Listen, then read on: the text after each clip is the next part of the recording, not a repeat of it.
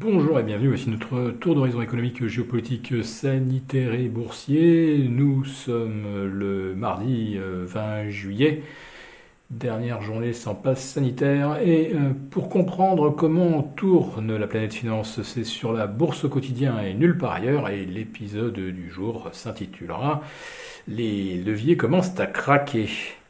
On peut se demander en effet euh, si l'on n'est pas en train d'assister à eh bien, la réduction des leviers que j'anticipais déjà depuis des semaines. Beaucoup me répondront depuis trop longtemps, Monsieur Béchade.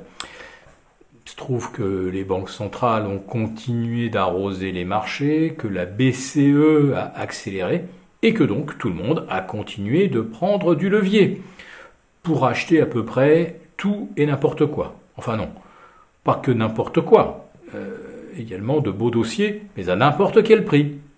En ce qui concerne le n'importe quoi, là je parle évidemment euh, des émissions obligataires de catégorie high yield ou euh, junk. Eh bien, figurez-vous qu'aujourd'hui, euh, l'obligataire est en train de retrouver ses meilleurs niveaux depuis fin janvier aux États-Unis. Le rendement des T-bonds américains retombe sous les 1,1580. Nous venons de 1,77. Autrement dit, euh, le rendement des T-bonds américains vient tout simplement de retracer exactement la moitié euh, du segment 0,50 1,78 pour euh, schématiser. C'est un retracement finalement assez classique. Mais surtout, cette détente des taux démontre que d'un seul coup, les marchés passent en risk off. Et dans un contexte de risk off, ceux qui justement ont acheté des emprunts de catégorie junk, ça risque de commencer à leur brûler le bout des doigts, tout ça pour un rendement qui de toute façon aujourd'hui est inférieur et largement au niveau de l'inflation. Pourquoi prendre tant de risques? Eh bien justement, on réduit le risque. Alors on commence à prendre des bénéfices sur les valeurs qui permettent d'extraire les plus beaux bénéfices, c'est logique. Mais on voit également les leviers spéculatifs se réduire, notamment sur les matières premières, avec cette chute de 15% du prix du baril de pétrole à Londres et à New York en l'espace de 48 heures. On passe par exemple sur le WTI de 76 et quelques fractions à 65, 30, 66 aujourd'hui. Donc ça secoue euh, assez rudement du côté euh, des leviers spéculatifs sur les matières premières. Et on commence également à voir peut-être se réduire les leviers spéculatifs sur le Bitcoin et les cryptos. Bitcoin retombé sous les 29 500, c'est-à-dire en dessous de ces planchers du mini crack du 19 mai dernier. On avait réussi d'ailleurs à préserver les 30 000. Là, ça va faire maintenant 24 heures passer en dessous des 30K.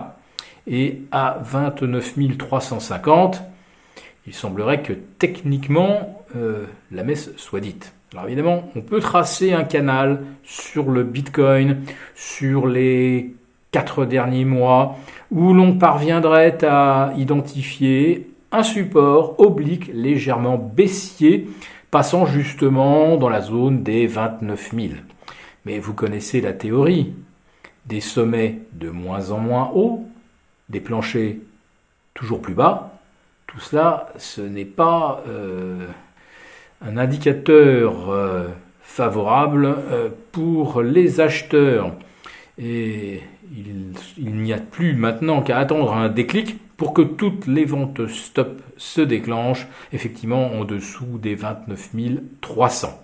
Donc surveillez bien le Bitcoin, mais également les autres cryptos les plus spéculatives, euh, l'Ethereum, le Dogecoin, le, Binance Coin, avec cette performance annuelle absolument euh, stellaire, euh, on risque là aussi d'avoir des surprises.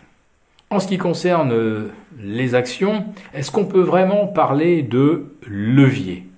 Je crois que le problème, en fait, est ailleurs c'est que ça fait longtemps qu'on achète des actions sans se poser la question euh, des flux de revenus qu'elles vont euh, réellement générer. on voit arriver de l'argent et on est obligé de l'investir. Donc on ne se pose pas de questions. Mais si d'un seul coup on devait se demander quelle est la valeur réelle, en tout cas, au minimum, quels sont les flux de revenus qu'on peut attendre, on est là sur des valorisations probablement supérieures à 50%, de 50% par rapport à la moyenne historique. Donc on est absolument très très loin d'avoir non pas réduit les leviers, mais d'avoir ramené les valorisations à quelque chose de euh, cohérent. Et tout le problème de ce marché, depuis que les banques centrales se sont emparées de tous les leviers, c'est qu'il n'y a plus de cohérence. Et il n'y a plus non plus de psychologie. Parce que, finalement, c'est la Banque centrale qui fait le prix. Alors peut-être pas directement en achetant les actions comme la Banque centrale du Japon. La Fed ne fait pas ça. Mais elle donne de l'argent aux acheteurs. Elle leur prête de l'argent en quantité illimitée. Alors, eh bien, les acheteurs, ils achètent. Et en face, comme on sait que la Banque centrale euh, tire toutes les manettes, personne ne vend. Ce qui signifie que si le marché commence à baisser, aucun vendeur ne sera là pour racheter. Autrement dit, on ne compte plus que sur la Banque centrale. Et est-ce que la Banque centrale va réduire ses leviers à elle? C'est des leviers infinis. Finalement, elle ne va pas le faire. Et il y a un moment où le levier va quand même craquer. Mais elle sera toute seule, toute seule face à, ses responsabilités, euh, toute seule euh, face à un chaos qu'elle aura engendré. Et nous, nous ne voulons pas être dans ce chaos. C'est pourquoi, si vous n'avez pas encore pris vos dispositions pour couvrir vos euh, portefeuilles, le petit rebond qui s'amorce aujourd'hui semble être un bon moment, une bonne occasion de se protéger. Nous vous retrouvons pour un live jeudi avec nos abonnés de la lettre des affranchis. Et sinon, à demain.